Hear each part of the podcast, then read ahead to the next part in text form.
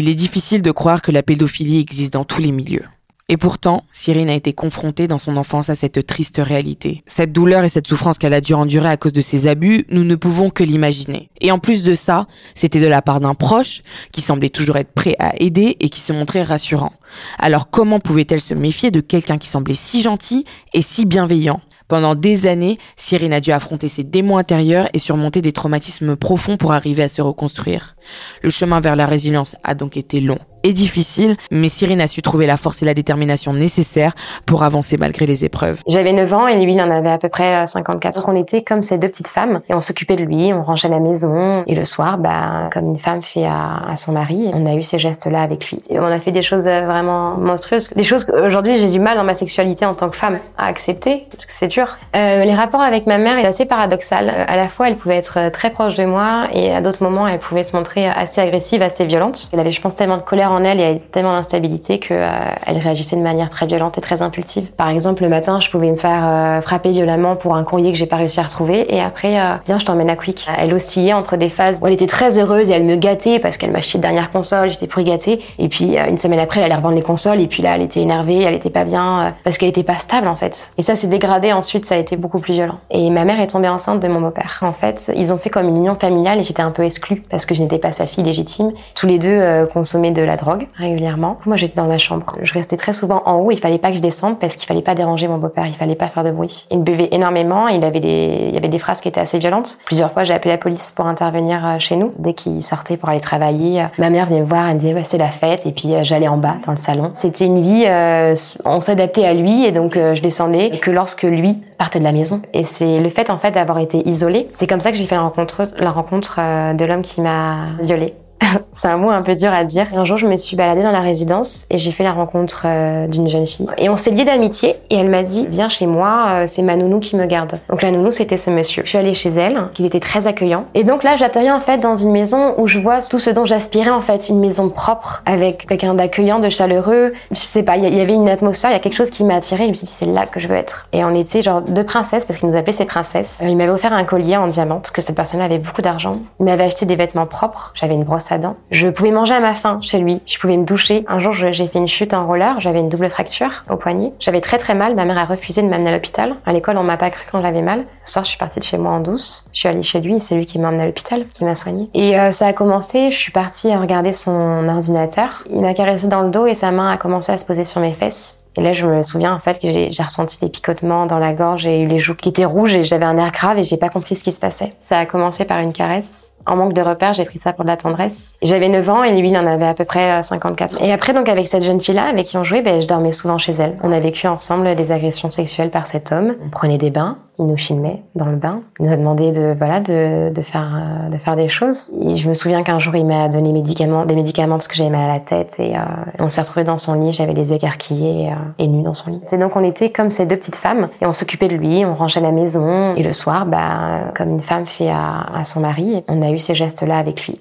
Nous on, éloignait au maximum en fait les moments où, où on devait avoir des rapports avec lui parce qu'on faisait en sorte de toujours sortir. On disait non mais on n'a pas envie ou on faisait en sorte de dormir ensemble dans le même lit, on faisait tout en fait pour pas euh, avoir ces moments-là. Et donc ça l'agaçait. Et donc euh, si c'était ça, ah bon ben je vais vous ramener chez vos parents. Et je redoutais les, violences de ma mère et son comportement. Et il savait très bien que ma mère était violente et que j'avais une peur bleue de ma mère, donc euh, je disais oui. Je ne disais rien à personne, mais je savais que c'était pas normal. La seule personne avec qui j'étais complice, c'était avec cette petite fille qui a vécu ça avec moi. Mais la violence a commencé à, à augmenter quand quand cette fille-là est partie et j'étais seule avec lui. Et j'en pouvais plus en fait. Je, ça devenait trop dur et donc j'ai écrit une lettre où j'ai dit tout ce que tout ce qui m'arrivait à ma voisine d'en face. Elle a reçu la lettre, elle m'en a parlé que plus tard. Elle m'a dit euh, est-ce que c'est vrai ou pas ce qui t'arrive? C'est très grave. Je lui ai dit non, c'est un mensonge. J'ai tout inventé et j'ai menti. C'est la seule fois où j'ai essayé d'en parler. Comment on peut laisser son enfant de 9 ans dormir chez un homme de 54 ans sans ne serait-ce que jamais se poser une question? Comment on peut faire une autorisation pour quitter le territoire, pour aller jusqu'en Norvège et laisser passer sa fille Noël avec cet homme-là C'est là où je suis allée en Norvège euh, fêter Noël avec lui et que j'ai vu que j'étais pas la seule qui vivait ces choses-là. Même en Norvège, euh, d'autres jeunes filles ont été victimes de cet homme-là. Il y a une sensation qui me dégoûte, c'est parce qu'on avait pris un bateau et je me dis mais comment les gens ont pu laisser euh, cette jeune fille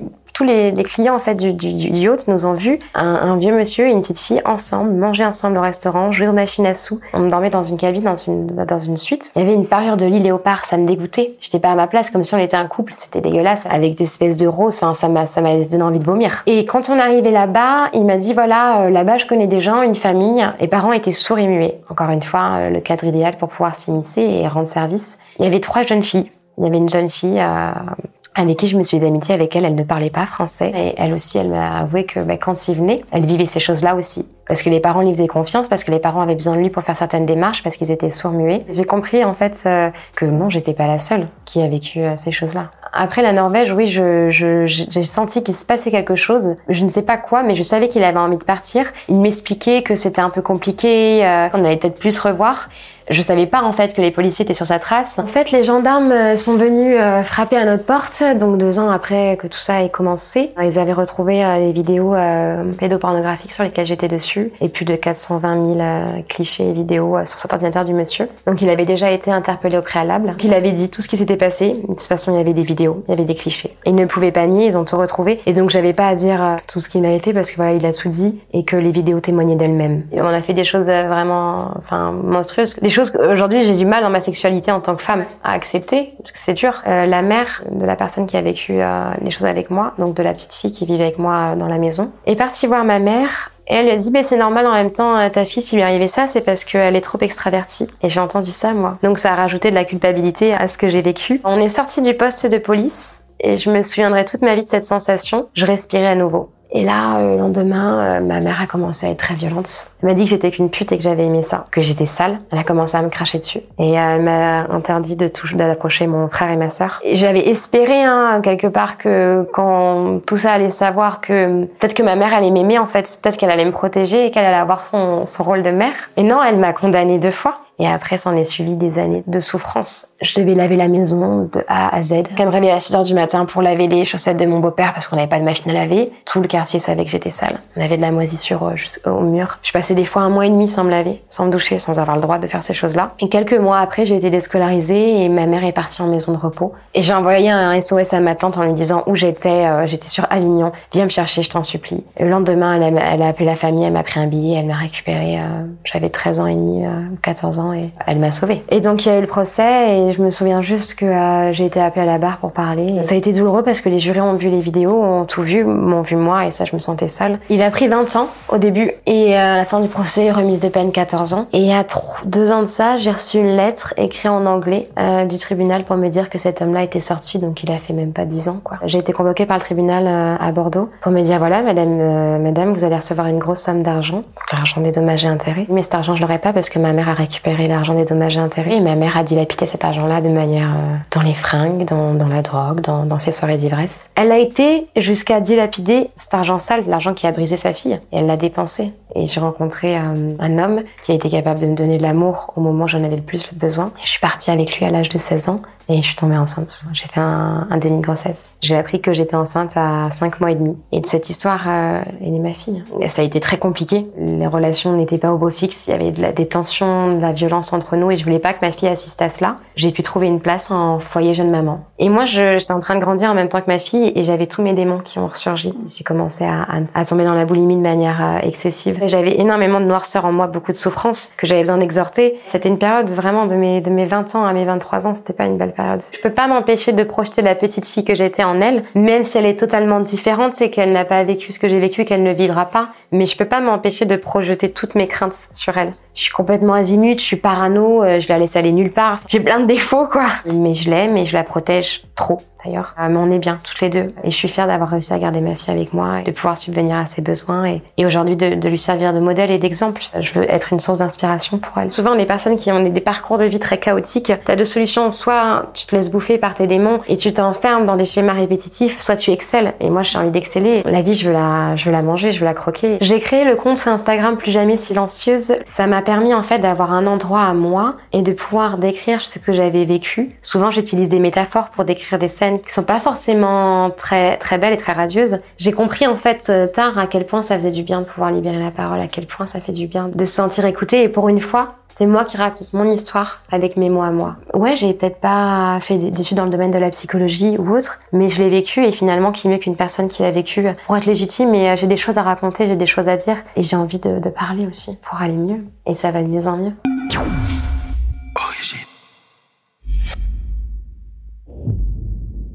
Donc là, vous venez d'écouter l'histoire de Cyrine. On est en direct avec Cyrine. On est aussi avec Lucie qui a pu interviewer Cyrine. Mais avant de laisser la parole à, à Lucie qui va principalement échanger avec Cyrine, bah déjà, comment tu vas, Cyrine? Eh ben écoute, ça va très bien, Newin. Je suis super contente euh, d'être là avec vous. J'espère que toi aussi ça va, Lucie. Mais euh, ouais, ça va bien. Bah moi ça va. Je suis très très contente de te revoir et de t'entendre aujourd'hui. Ça fait plaisir. Ça fait un moment. Donc euh, depuis l'interview, j'aimerais que toutes ces choses, on en avait déjà discuté avant, mais j'aimerais que tu m'expliques un petit peu ta démarche un petit peu derrière cette interview. Je sais de mémoire que c'était toi qui nous avais contacté. Je me rappelle que c'est moi qui avais ouvert ton DM sur le Insta d'origine à l'époque.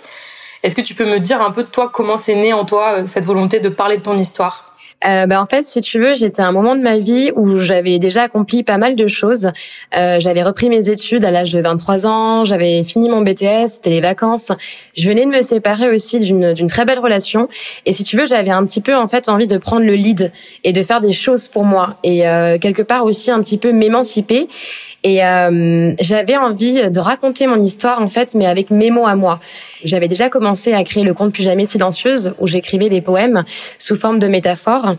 Et euh, c'est peut-être euh, certainement aussi hein, euh, une faille narcissique, mais j'avais besoin d'être vue, d'être entendue et euh, d'avoir aussi cette reconnaissance finalement que j'ai jamais eue.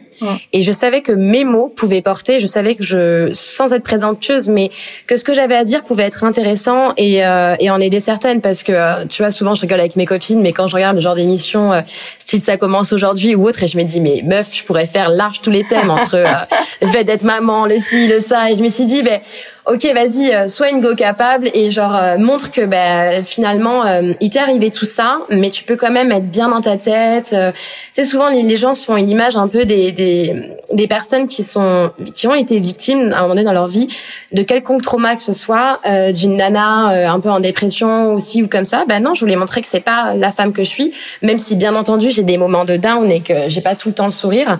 L'idée c'était de véhiculer une autre image et peut-être aussi de moi de me voir je pense. Moi, j'aimerais que tu me racontes un petit peu parce que c'est pas rien, c'est une interview filmée, c'est c'est un gros pas quand même quand euh, tu as une histoire à raconter. Euh, comment toi tu t'es senti déjà en amont de l'interview, le fait de te dire ok, je vais aller parler de mon histoire, ça va être filmé à quelqu'un que je connais pas parce que c'est pas facile non plus. Écrire, c'est t'es avec toi-même, tu vois là, t'es avec quelqu'un que tu d'inconnu. Comment tu te sentais toi à la perspective de tout ça? J'étais euh, à la fois excitée, tu vois, et contente parce que euh, je me suis dit c'est un grand pas, Cyrine, tu te le dois. Euh, et chaque personne a un talent et je sais que le fait de m'exprimer, c'est quelque chose que je dois encore approfondir et je dois m'améliorer. Mais je savais que voilà, je, je serais potentiellement plutôt à l'aise. Ça a été une rencontre et, et souvent, tu vois, j'aime bien assimiler la vie comme une tresse et chaque rencontre, euh, chaque lien finalement joue sa partition. Et euh, ce que j'ai vécu avec toi, ça a changé beaucoup de choses dans ma vie. Et, euh, d'ailleurs, je voulais te remercier aussi pour la bienveillance dont tu as fait part. Tu as respecté chacun de mes propos. Tout ce que j'ai dit, rien n'a été sorti du contexte. Et ça, c'est très important et c'est pas toujours le cas. Donc déjà, merci d'avoir su retranscrire tout ce que toi et ainsi que toute l'équipe d'Origine Média, tout ce que j'ai pu dire en respectant bah, mes propos et voilà. Bah, merci à toi parce que c'est pas facile, c'est ce qu'on dit souvent quand on finit une interview, c'est que c'est très courageux déjà et en plus de te confier à, à quelqu'un que tu connais pas, de jouer le jeu, de, de on rentre beaucoup dans, dans ce que vous ressentez, etc. Donc euh, tu l'as fait euh, à 100% et vraiment tu t'es donné, t'étais toi-même du début à la fin. Et moi, faut savoir qu'à cette époque, c'était aussi euh, dans mes premières interviews, je t'en avais parlé. moi, j'étais un baby journaliste à l'époque. Tu peux demander à Newin, je me rappelle l'avoir appelé après. Et je pense qu'aussi le fait qu'on ait enfin moi c'est ce que j'ai ressenti tu vas me dire mais cette proximité peut-être dans l'âge aussi tu vois ça faisait que j'avais l'impression plus moi finalement de de d'en apprendre plus sur une, copine presque tu vois que euh, d'être dans un rôle très cadré de euh, je suis en train de faire une interview à quelqu'un quoi. Et moi, je confirme, hein, Lucie m'a appelé directement. C'est vrai qu'à l'époque, euh, elle m'appelait après chaque interview marquantes, bouleversantes, même si je pense qu'il y en a pas mal sur Origine qui sont marquantes et bouleversantes, mais particulièrement la tienne, justement, je pense par votre proximité d'âge, euh, peut-être d'expérience de vie sur certains aspects, euh, et, et, elle était vraiment très très très chamboulée, mais chamboulée de, de manière positive par euh, ta manière de raconter ta vie, par ta manière de de d'analyser ta vie, de d'analyser autrui, d'analyser le monde et comment tu veux percevoir ta ta façon de vivre. Et euh, effectivement, ouais, ça ça nous a bien tous marqué. et tu disais aussi c'est cool, enfin tu disais que tu avais remarqué qu'on avait bien retranscrit tes propos. C'est jamais des choix faciles parce que quand on discute des heures avec quelqu'un, euh, réussir à garder ce qui nous paraît le plus important pour cette personne, nous ce qu'on trouve le, c'est très très frustrant parfois de faire des choix. C'est aussi pour ça que le format podcast est cool parce qu'on on a l'impression de prendre plus le temps. Mais Newin a fait l'écriture et j'imagine que ce truc-là de sélection de important pas important, c'est très frustrant parfois. Mm, ouais, c'était très frustrant et, euh, et encore aujourd'hui on a en plus bah, Cyrine, t'étais, bah, vu que c'était le Valois-Perret, c'était vraiment les débuts d'origine. Et, euh, et au début, on avait déjà cette volonté de mettre en avant des formats longs, mais on se limitait quand même, tu vois, dans la longueur. On essayait de pas dépasser. Euh, aujourd'hui, on se permet des 15, 20, 25, 30 minutes, ce qui est encore plus agréable et beaucoup moins frustrant. Frustrant, mais c'est vrai que des histoires comme la tienne, où je me souviens de Gloria, euh, une, une jeune femme que j'avais aussi interviewée. Ah, le choix, c'est parce qu'on est en mode genre si tu mets pas ça, mais tu vas pas comprendre cet aspect de sa vie, mais si tu mets pas ça, ça tu vas pas comprendre ça. Donc c'était c'était plutôt frustrant. Donc c'est vrai que quand on a un retour de votre part euh, et donc toi plus particulièrement Cyrine, où tu te dis que où tu nous dis que la retranscription de ton histoire a été bien faite, bah putain, on s'est dit ok super, c'est on a on a bien fait. OK, c'est bon. ouais. ouais, non non. Ouais. Vous avez géré.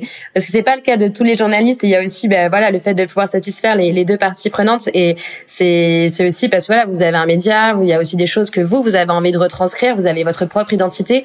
Et donc, essayer de satisfaire les deux parties, c'est pas évident. Et euh, j'étais vraiment été, euh, j'étais contente parce que des fois, on, on, peut se livrer et regretter certains propos ou finalement ne pas maîtriser ce que l'on dit. Et là, euh, voilà, j'étais, j'étais en, en adéquation avec cette interview et ce qui a été dit. Surtout que c'est pas rien parce qu'il y a eu énormément de, de vues, elle a été repartagée énormément et euh, et donc bah, je l'ai bien vécu parce que justement euh, ce qui a été dit c'était ce que je souhaitais entendre. Donc ça c'est c'est vraiment cool.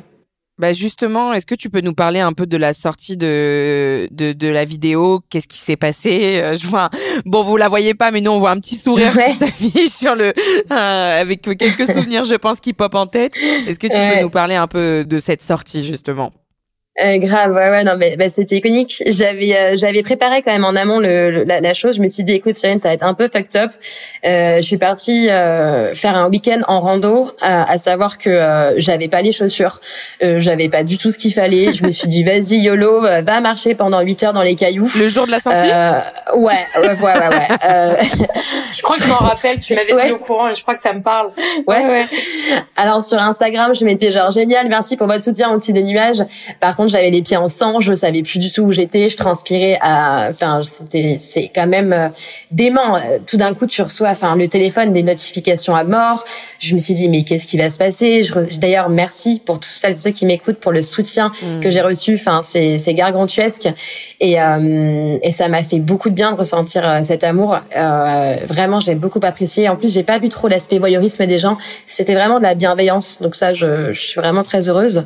Mais ouais, complètement je savais plus comment je m'appelais, euh, j'étais euh, à 6 mètres d'altitude, enfin voilà quoi, j'étais, euh, je sais plus où j'étais. Et est-ce que tu appréhendé un peu parce que il y a toujours un laps de temps du coup forcément entre le moment où tu viens nous voir nous, on discute, on est un peu dans cette bulle là et après j'imagine que tu as le temps de process le truc, de cogiter, de cogiter, de cogiter. Toi comment tu te sentais pendant ce laps de temps? Est-ce que tu avais de l'appréhension? Est-ce que c'était de l'excitation? Pendant ce laps de temps, euh, non, il y avait quelque chose qui était plutôt assis en moi, euh, qui était même apaisé parce que euh, encore une fois c'était une démarche qui était réfléchie. Et euh, lorsqu'on a fini ensemble euh, ce, ce, moment on a passé Parce que j'ai cru entendre, Lewin, que t'aimais pas trop le mot interviewer, alors je fais attention. non, mais parce que je trouve ça très froid. Je trouve qu'il y a un eh côté ben oui, très, euh, vrai, voilà, très journaliste, alors que nous, mm. l'idée, c'est vraiment d'échanger, de comprendre l'autre. Et donc, je préfère conversation, discussion, tu vois. Je suis carrément d'accord. Mais du coup, ouais, après ce moment, c'est comme si j'avais passé un gap et donc maintenant j'attendais juste la sortie, mais de manière sereine et apaisée parce que ce que j'avais dit était euh, si tu veux, j'étais en congruence, tu vois. Genre cœur, corps, tête, tout est aligné et euh, ok, ça va sortir, meuf. Et ben, c'est ton moment et euh, et voilà, c'est tout. Et maintenant, il est temps de de mettre les gens, certaines personnes, en face de leurs responsabilités et de moi de me donner ce que ce que je me devais parce que tu vois, euh, je l'ai toujours écrit et après je t'expliquerai mes projets perso. Mais quand je me vois petite, je me vois sur une estrade en train de parler aux autres. Et tu vois, ça faisait un petit peu, c'est un lien de connivence avec mon rêve de petite fille, quoi.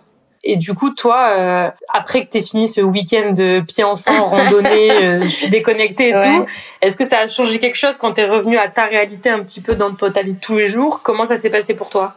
Dans mon quotidien, bah effectivement, les personnes qui m'entouraient, qui n'étaient pas au courant de mon histoire, quelque part, euh, c'est peut-être un sentiment qui est pas noble de ma part, mais euh, je, suis totalement en adéquation avec ça. C'est que parfois j'en avais marre de certaines personnes qui pouvaient se permettre de, de me juger ou de pas voir euh, tout ce que j'avais enduré dans ma vie et tout ce que je fais et euh, c'était un peu l'occasion pour pour moi de leur dire mais gars, enfin tu n'as même pas conscience de, de la puissance que j'incarne et sans être présentueuse, mais je vois des personnes qui qui se plaignent de certaines futilités.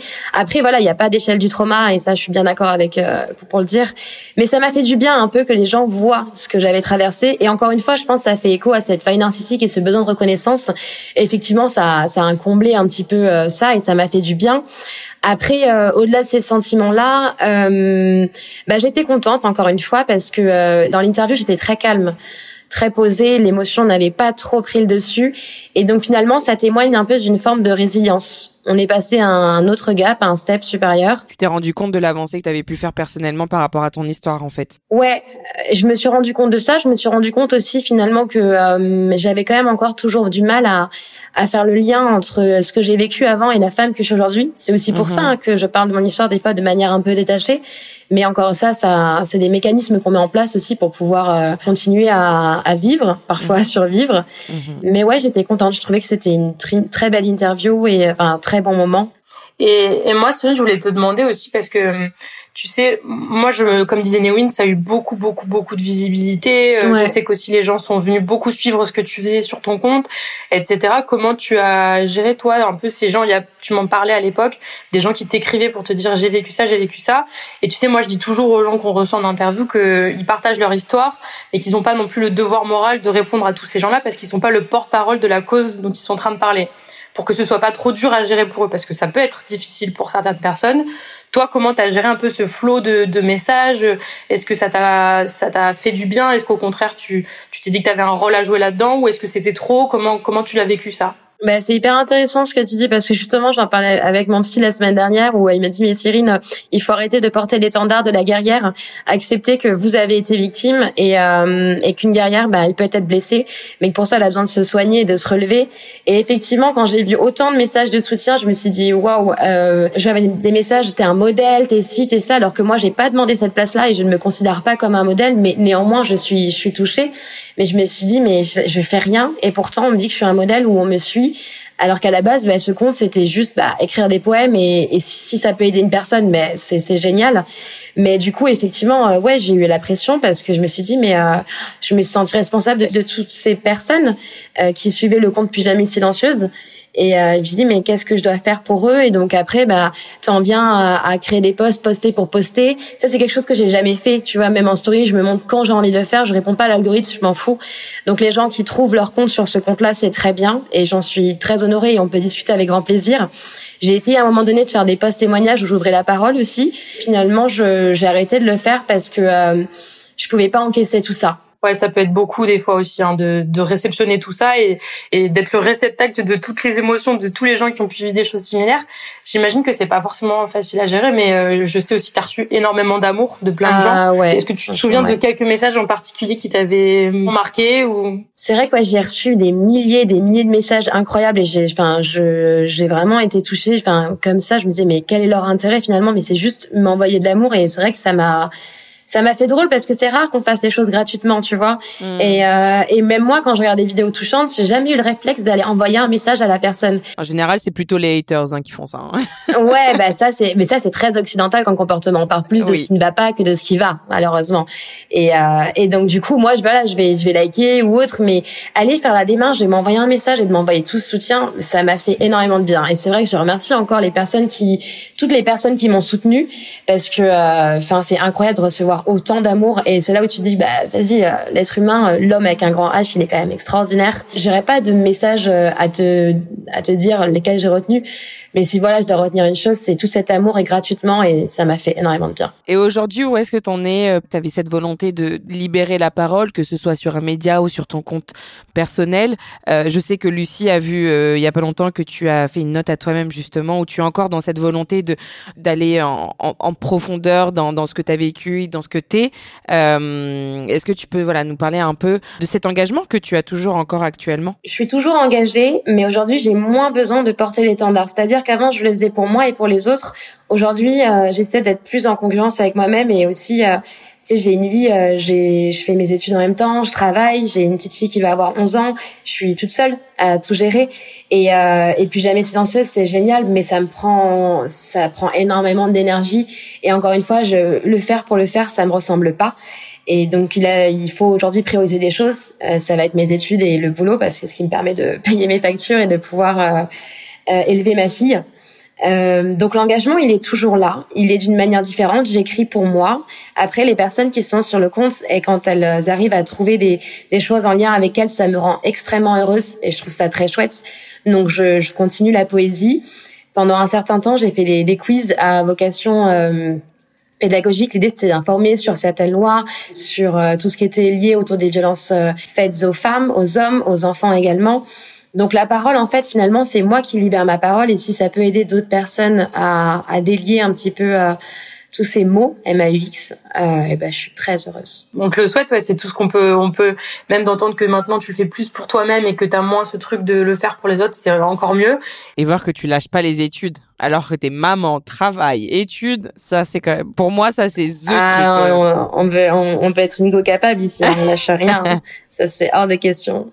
Et, euh, et comme t'écris beaucoup, est-ce que ça a fait naître, je sais pas, des projets en toi de potentiellement écrire un livre? Est-ce que tu as eu des, des, gens qui t'ont contacté pour te le proposer? Je sais que des fois ça arrive. Est-ce que ça a été ton cas? Est-ce que c'est dans ta tête? Est-ce que pas du tout? Alors euh, oui, on m'a proposé de jouer euh, ma propre histoire au, théâtre. J'ai eu plein de propositions. J'ai fait, euh, j'ai pu passer dans une émission de radio à l'occasion des violences faites aux femmes. Je suis allée à l'Assemblée aussi pour la colloque des violences faites aux femmes en situation de handicap dont on ne parle pas non plus. Il y a plein de, de, choses qui se sont faites, mais à un moment donné, moi je suis maman et à un moment donné ma, ma fille, bah, elle commençait à moins me voir.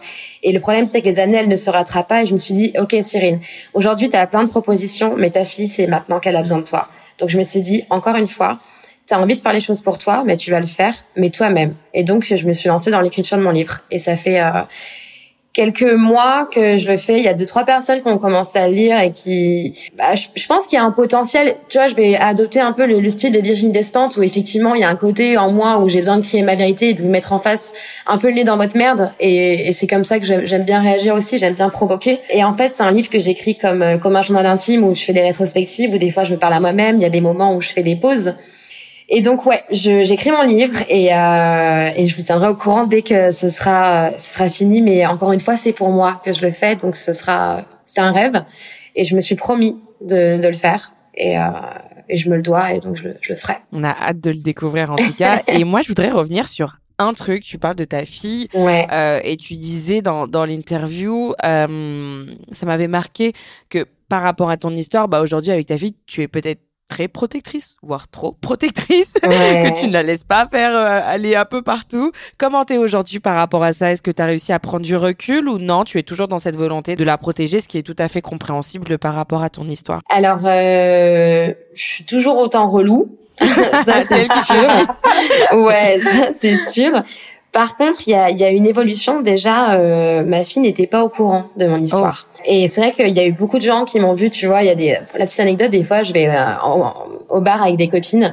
Euh, je suis au troisième ginto. Il y a une nana qui me dit, au fait, c'est toi que j'ai vu dans l'interview euh, sur Snapchat? Moi, je suis en train de danser sur la piste. Alors que bon, je dis, ouais, bon, ok, c'est moi. Ouais, c'était pas le bon moment, tu vois. Oh. Euh, ma fille, elle rentre de l'école et il y a un papa qui vient devant ma fille qui me dit, j'ai vu votre interview, elle est incroyable. Alors ma fille me dit, comment ça, maman? J'avoue que j'ai pas, j'ai un peu étouffé le truc. Je sais plus ce que je lui ai sorti. Et une autre fois, elle est rentrée de l'école et elle m'a dit qu'il y a des copines qui étaient tombées sur une vidéo sans me dire ce que c'était. Mais elle m'a dit, maman, qu'est-ce que c'est qu'un pédophile?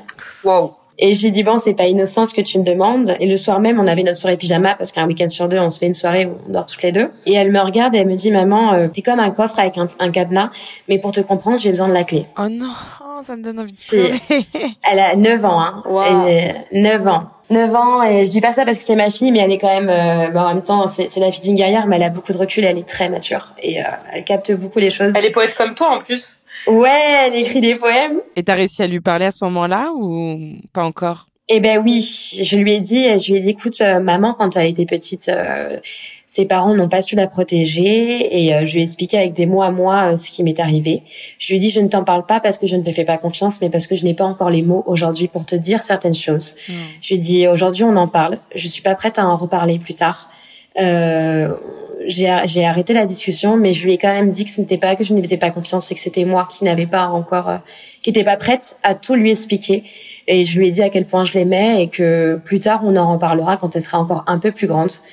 Mais voilà, je voulais pas qu'elle pense que c'était parce que je ne lui faisais pas confiance, parce que voilà, c'est moi, je me suis mis moi en cause en lui expliquant que maman n'avait pas encore tous les mots. Et elle a compris? Elle a compris, elle m'a remercié, elle m'a embrassé. Oh. Et donc elle a compris mon agression, mais on n'est pas allé plus loin. Et c'est vrai que j'étais euh, j'étais bluffée, j'étais contente de pouvoir lui en parler quand même. Et ça t'a pris de court ou tu savais que ce moment allait arriver? Parce que moi je me souviens que c'est quelque chose dont on avait parlé pendant notre interview. Du coup, est-ce que tu t'attendais à ce que ça sorte comme ça ou euh, t'as été prise de court quoi? Non, il y avait quelques événements justement auparavant qui commençaient à mettre sur la piste. À l'école, on lui en parlait. Le papa qui m'a, euh, qui m'a, comment dirais-je, interpellé alors que j'étais avec Sophia. Et, euh, et, donc oui, forcément, euh, je m'y attendais. Alors pas forcément au, milieu de la soirée pyjama devant Shrek. Là, je t'avoue que je j'étais pas forcément dans le mood.